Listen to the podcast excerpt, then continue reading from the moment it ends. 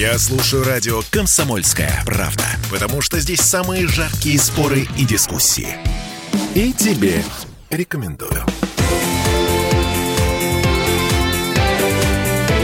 Картина недели. Это мы вернулись в петербургскую студию радио «Комсомольская правда». Я Дмитрий Делинский. Я Ольга Маркина. Ректор гуманитарного университета профсоюзов Александр Записоцкий. А, в этой четверти часа говорим о системе образования. Мы не настоящие сварщики э, соли, но если смотреть на происходящее со стороны, система образования находится в глубоком кризисе. Смотрите, в Петербурге, загибаем пальцы просто, в Петербурге в этом году, нынешним летом, из-за новой системы приема в вузы резко упал проходной балл. Из регионов талантливая, хорошо подготовленная молодежь из регионов просто не поехала в наш город. Востребованность высшего образования упала примерно в два раза с 2010 года. Это данные исследования э, Superjob. По последним данным HeadHunter, 70% выпускников в Петербурге не работают по специальности. Цифры чуть позже. Прямо сейчас давайте сравним наши ощущения и мнения с, с ощущением мнением человека, который находится по другую сторону баррикад в системе образования. Вряд ли мы с вами по отношению к образованию, Дмитрий и, и с вами, Ольга, находимся по разные стороны баррикад. Вряд ли. Просто я нахожусь внутри системы, это правда. И вам что-то видно больше, когда вы смотрите снаружи. Но вряд ли мы имеем разные интересы по отношению к образованию. Мы, как и, я думаю, практически все радиослушатели, заинтересованы в том, чтобы в нашей стране было замечательное образование. Я бы только хотел призвать не ориентироваться ни на какие статистики HeadHunter, SuperJob и других рекрутинговых агентств. Это фирмы, которые все время вбрасывают какую-то информацию про образование, но лично у меня, как у ученого, достоверность, репрезентативность их исследований вызывает большие вопросы.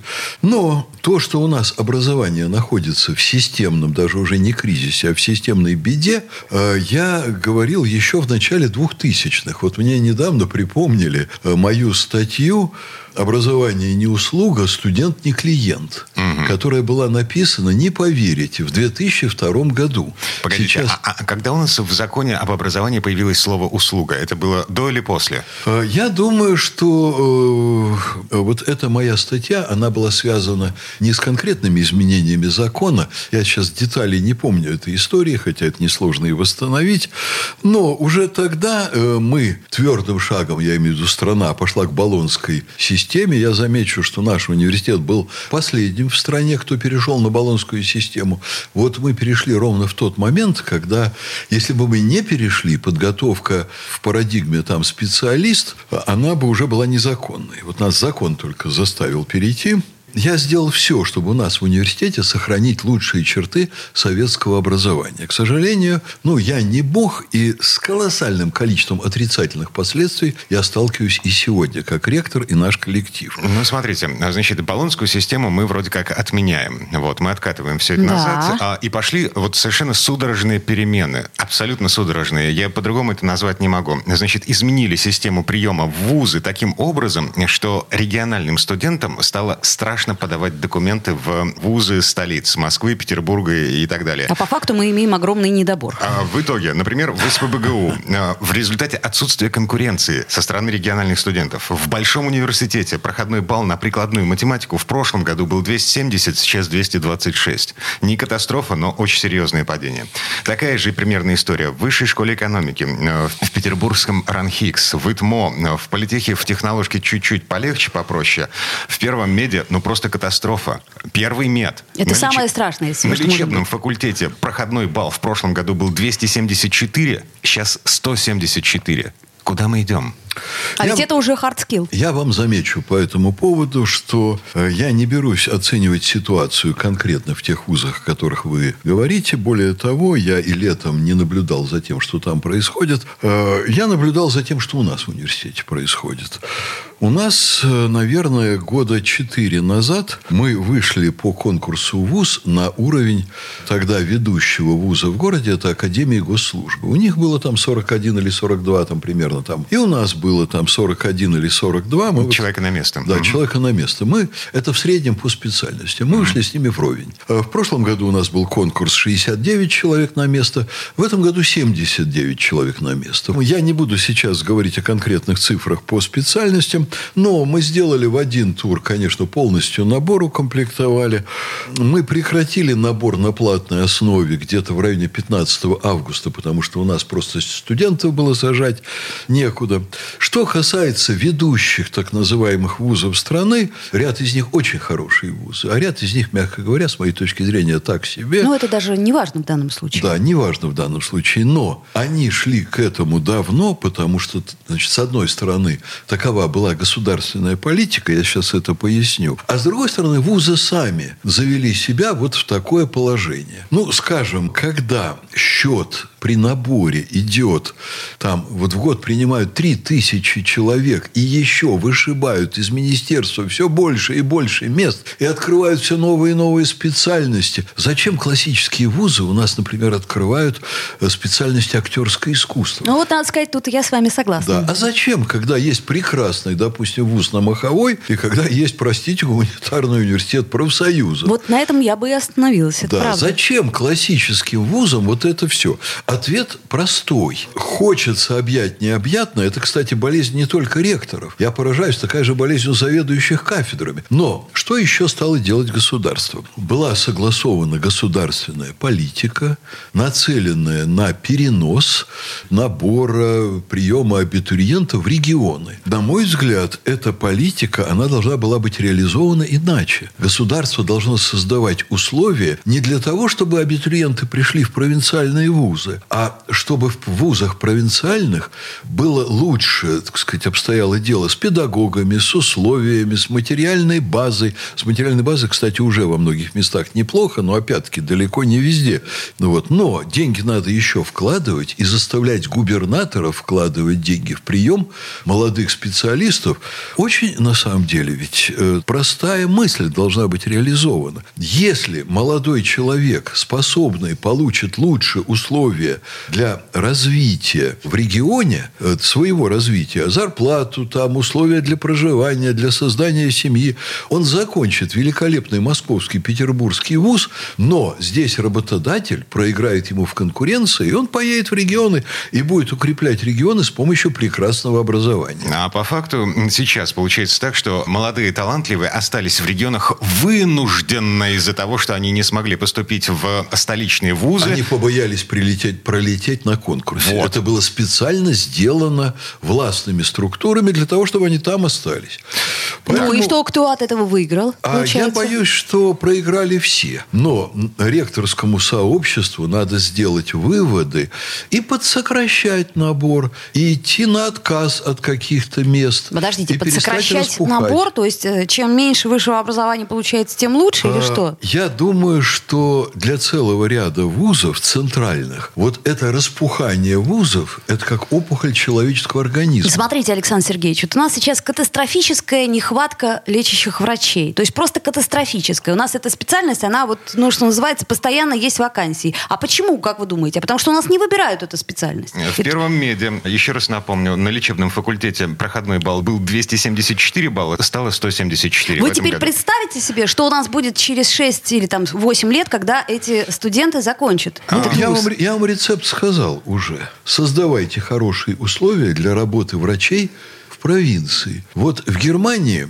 Например, э, когда я задался там лет 25 назад целью, у меня было несколько медицинских проблем, уже, кстати, в России масса, скажем, в Петербурге, в Москве потрясающих клиник. Но не по всем направлениям у нас есть лучшие врачи в мире. Я стал искать, я стал находить. В Германии это у меня было 2-3 направления, где я хотел к лучшим в мире обратиться. Я их нашел, знаете где? В глубоких деревнях, в маленьких городках. Ну, вы представляете себе у нас такую ситуацию? У нас Я могу себе представить, что надо для этого делать. Но для этого надо заниматься грамотным проектированием развития страны.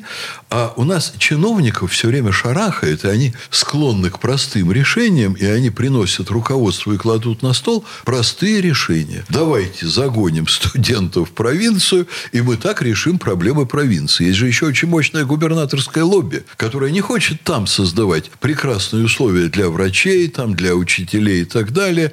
А им проще устроить лоббирование своих интересов, вот вроде бы по обеспечению себя квалифицированными кадрами, устроить лоббирование в центре страны, в Москве. А вы понимаете, когда несколько десятков губернаторов в одну дуду дудят, это, конечно, влияет очень сильно. И э, я не представляю себе, как, например, министр Фальков мог бы этому противостоять. Дай бог ему противостоять желанию ректоров так называемых ведущих вузов непрерывно раздувать свои вузы. Вот сейчас, ну, поскольку есть благословение, так сказать, более высоких инстанций в правительстве, есть более крупные люди, чем министр, вот, он просто вот массу мест, так сказать, сливает в провинцию, ему дано указание, дай места в провинцию, он их дает. И люди там остаются, тем более, что жизнь в большом городе, она сложна, она дорога, дети поддаются влиянию родителей, которые говорят, тебе здесь будет лучше, ты поступишь наверняка, а там ты пролетишь в ВУЗ и останешься как минимум на год без высшего образования и пойдешь работать. Оставайся у нас. Поэтому здесь проблема, комплексная проблема очень серьезная. С одной стороны, надо создавать условия для выпускников и, наверное, повышать зарплаты тем же самым врачам в бюджетных организациях. И э, Вообще, я вам скажу, крамольная мысль. Я человек с такой ярко выраженной социальной ориентацией внутренней. И я был воспитан комсомолом, до этого пионерской организацией. Но я не думаю, что высшее образование должно быть общедоступно. Я считаю, что оно должно быть доступно лучшим. А кто плохо учится, кто не старается, пусть идут улицы мести, пусть шпалы укладывают, пусть дороги делают. Вот. Пусть делают то, для чего сейчас берем гастарбайтеров. Это будет полезно для страны страны. Вот на этом месте прервемся. Пауза будет очень-очень короткой. Картина недели. Каждый мужчина должен построить дом, вырастить сына и настроить приемник на радио «Комсомольская правда». Я слушаю радио «Комсомольская правда» и тебе рекомендую. Картина недели. Это мы вернулись э, в петербургскую студию радио «Комсомольская правда». Я Дмитрий Делинский. Я Ольга Маркина. Ректор гуманитарного университета профсоюзов Александр Записоцкий в предыдущей четверти часа обозначил, ну, такую, возможно, спорную, а, возможно, многими поддерживаемую позицию. Троечникам не место в системе высшего образования. Зачем нужен плохой специалист с дипломом? Ну, вот правда. Не, ну, если он еще гуманитарий, то ничего, а если врач? Да кто бы это ни был, а что... гуманитарий нам нужен малограмотный. Я сомневаюсь. Я искренне считаю, что гуманитарий сильно-то не навредит. Ой, ну, конечно, может быть, никто не умрет там сразу от плохого гуманитария. Слушайте, гуманитарий гуманитарию рознь. Есть люди, которые правят э, мозги людям, общественное мнение создают. Вот, вот это, это гораздо страшнее, ну, чем... про журналистов. Э, Журналисты должны быть хорошие, я уверен. Да. А вы, Оля, я тоже надеюсь, не спорите. Оля вообще актриса. Спасибо. И прекрасный журналист. Так, а теперь по поводу троечников. А, в Гуманитарном университете профсоюзов такая сложная история во взаимоотношениях с уже Верховным судом даже. ГУП проиграл в Верховном суде иск к студентке, э, которая потребовала деньги назад. За Вы то, знаете, что... что я как раз э, вот проиграл это хорошее слово. Я как раз требовал от администрации вуза, чтобы Верховный суд послали юриста. Вот. Они мне говорили, бесполезно. И в конце концов я был увлечен какими-то другими делами, я упустил, я не проконтролировал реагировал. Вообще, с моей точки зрения, для меня было дело принципа послать туда юриста. А история достаточно простая. Я уже говорил вам чуть раньше в нашей телепрограмме. Я категорически был против распространения закона о защите прав потребителей на правоотношения в высшей школе. По а очень многим причинам. В законе об образовании написано, что у нас теперь не образ... образовательная услуга. Да, вот. но, И... надо, но надо отметить, что 20, э, э, по-моему, в конце июня этого года как раз подчеркнул председатель Государственной Думы Вячеслав Володин, что закон этот э, изменится, да, и оттуда уберут. А это по требованию Путина. Да. Ну, вот, Путин Давайте я тут расскажу, что Мгм. произошло. Да.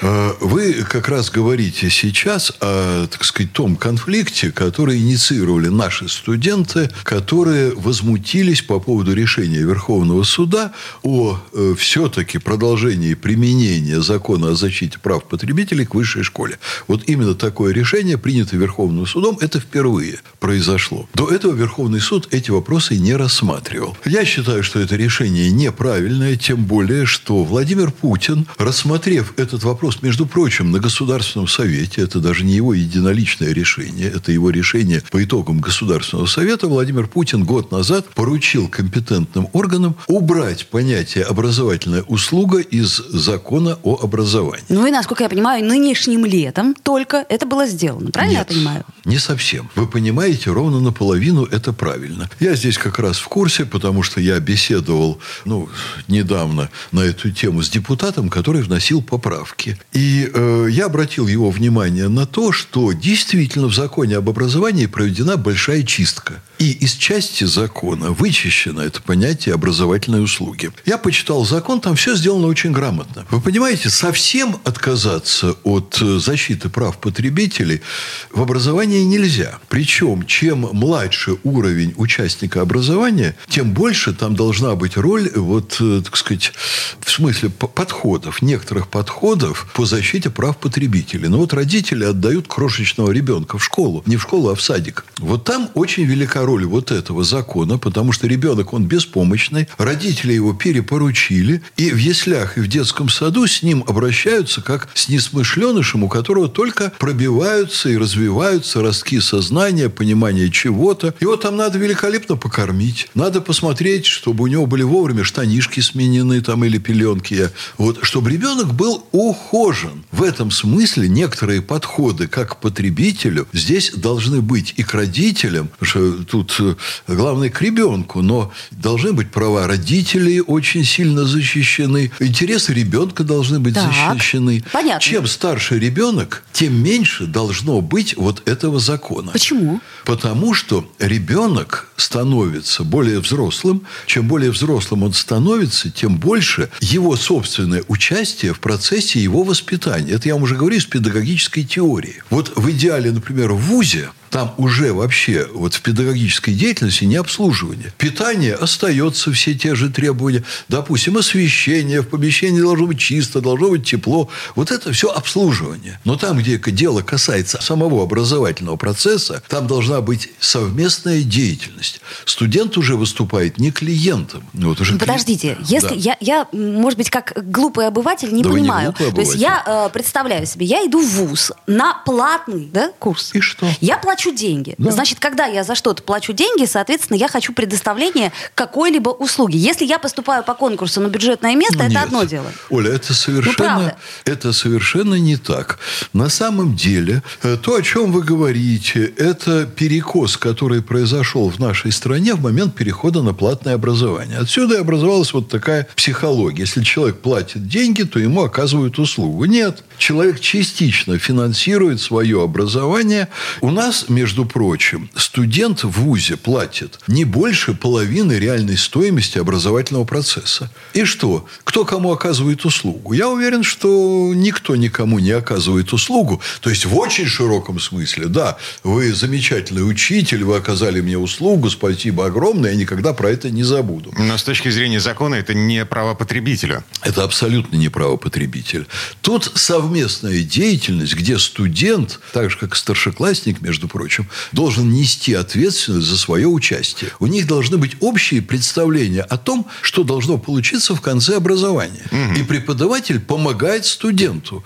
Но студент должен выполнять массу требований. А если студент не выполняет массу требований, но при этом он заплатил деньги за свое обучение в гуманитарном университете профсоюзов, э, ну, как бы студент попадает под отчисление, ну, вот, Да. это нормально, но при этом, если студент требует уже оплаченные деньги назад, назад, как случилось вот в, в этом Он кейсе про в Верховный суд? реальности получить не может, потому что, как наши студенты правильно подметили, нет машины времени. Что делает студент? Студент приходит со своими деньгами, и университет ему говорит, да, мы примем ваши деньги, но мы их примем на определенных условиях. Какие условия? Есть день X, до которого вы их можете забрать назад. И вот что я говорю первым делом 31 числа. Друзья, у нас очень серьезные требования.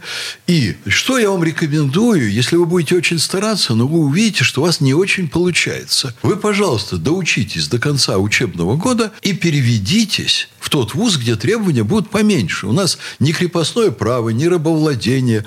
Вы вправе, если вам тяжело у нас учиться, у нас надо ходить на все занятия, например. Вы понимаете, если преподаватель плохо преподает, мы проводим опрос только среди тех, кто учится на 4 и 5. Если эти люди ставят преподавателю низкую оценку, э, его вызовут на кадровую комиссию и скажут, вы исправьте свои недостатки, или мы с вами расторгаем контракт. Вот это права студента. Это очень серьезные права. Но преподаватель должен всерьез спрашивать на экзаменах, иначе это будет черт знает что, а не вуз. Студент должен ходить на занятия и так далее, и так далее. Тут целый ряд требований. А у нас уже появились студенты, которые говорят, а мы не можем ходить на занятия. Мы отвыкли за время коронавируса, мы были на дистанционке, мы когда хотели... Ну, их можно понять. Да, конечно, понять можно. малыши. Только учить их не надо в ВУЗе. А Пусть идут мести улицы. Мы привыкли уже, знаете ли, в школе... Вы мы как моя мама. Да. Когда мы хотим, мы отключаемся. Когда мы хотим, идем, бросаем этого учителя, идем на кухню, э, там бутерброды делать и чай себе готовить. И мы не можем каждое утро приезжать к 8.30. Мы им говорим, ребята, доучитесь и уходите в другой вуз. Почему? Потому что наступает день X, когда студент передает мне право потратить его деньги. Потратить деньги на ремонт и помещение. Вот мы сейчас на 180 миллионов рублей за лето, я думаю, что даже больше потом окажется, сейчас мы цыплят по осени будем считать, на 180 миллионов рублей у нас небольшой вуз. Мы сделали огромные вложения в материальную базу. У нас сейчас, допустим, спорткомплекс лучше, чем в любом пятизвездочном отеле, наверное, мира. Я заключил контракты с педагогами. Я закупил программное обеспечение. Я закупил книги. Я закупил новую супермебель. Он мне доверил распоряжение его деньгами. Мое дело честно подготовиться к его приходу. Ну, стало быть, деньги, которые он заплатил за обучение студент, их вернуть невозможно. Их реально вернуть невозможно, потому что если он не ходит, или если он вообще не учится и смотрит в окно, но сидит в аудитории, мои расходы от этого не зависят. Поэтому здесь дальше, вот я выполнил то, что мне положено, а вот тебе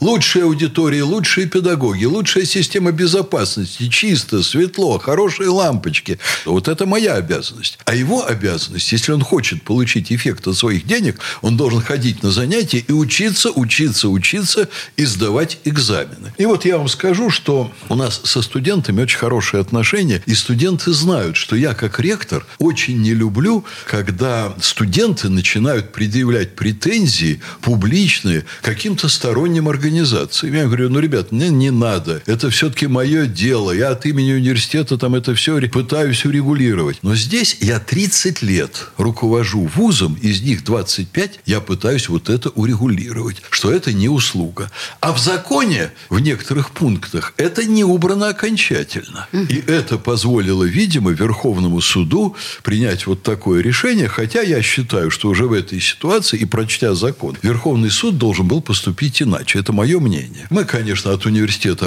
опротестуем это решение тоже, у нас есть такие возможности, но я не стал студента уговаривать не писать письма протеста. Это очень для меня редкий случай, потому что мне вот эта ситуация как ректору и как гражданину, и как отцу, и как деду, эта ситуация совершенно неприемлема, я устал с этим бороться. А студенты имеют право высказаться, они высказались. Теперь федеральные СМИ вот это все очень подробно описывают, и слава богу. Так или иначе, в каком бы глубоком кризисе не находилась система образования, мы на пороге нового учебного года. В связи с этим, что, с наступающим. Да, спасибо и всех с наступающим. А- Все имеют отношение в нашей стране к образованию. А, Но это еще не конец. Мы вернемся через пару минут. Картина недели.